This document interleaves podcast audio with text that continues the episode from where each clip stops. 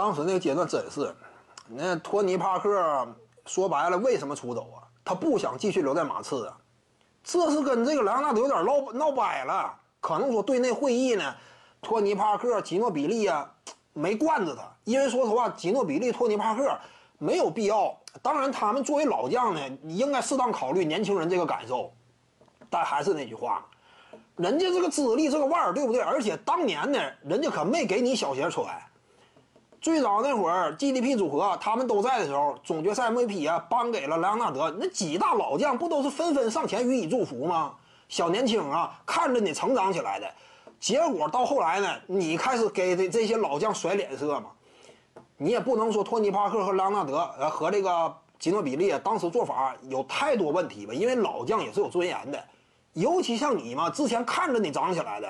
都是身边的小角色球员，现在你能力羽翼渐丰，不把老将放在眼里吗？有点心寒那会儿感觉，尤其朗纳德经常不露面，就是他舅舅成为他这个，呃，怎么讲，对外通风的唯一窗口。作为队友联系不上朗纳德，是不是有这回事啊？当时，甚至波波维奇好像都说过这么一句话：我联系不上朗纳德，就只能通过谁？这个他舅舅。你这样让队友感觉多差劲呢？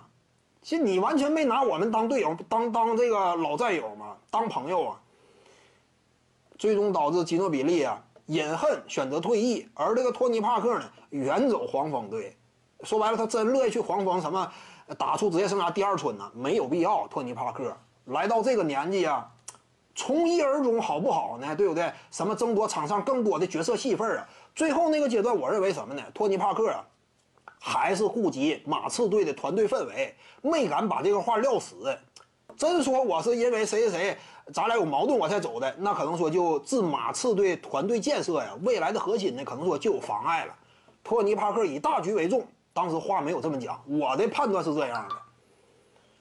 托尼帕克嘛，说什么我要呃有更多的球权，我愿意去那儿，未必呀。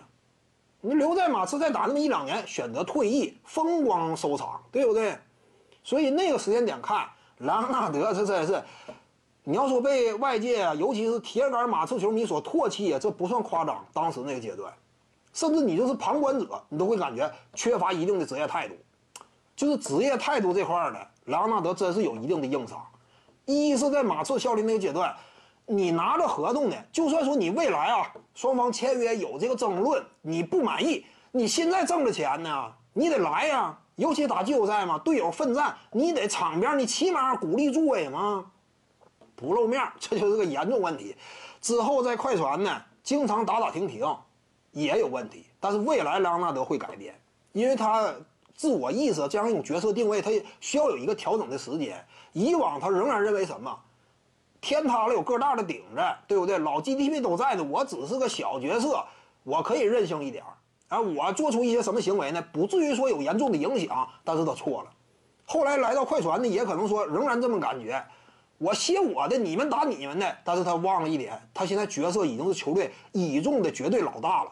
所有队友呢，真说想要争冠的话，看着的是谁？看着的是你，你得做出正向的表率。莱昂纳德后来差不多认识到这一点了。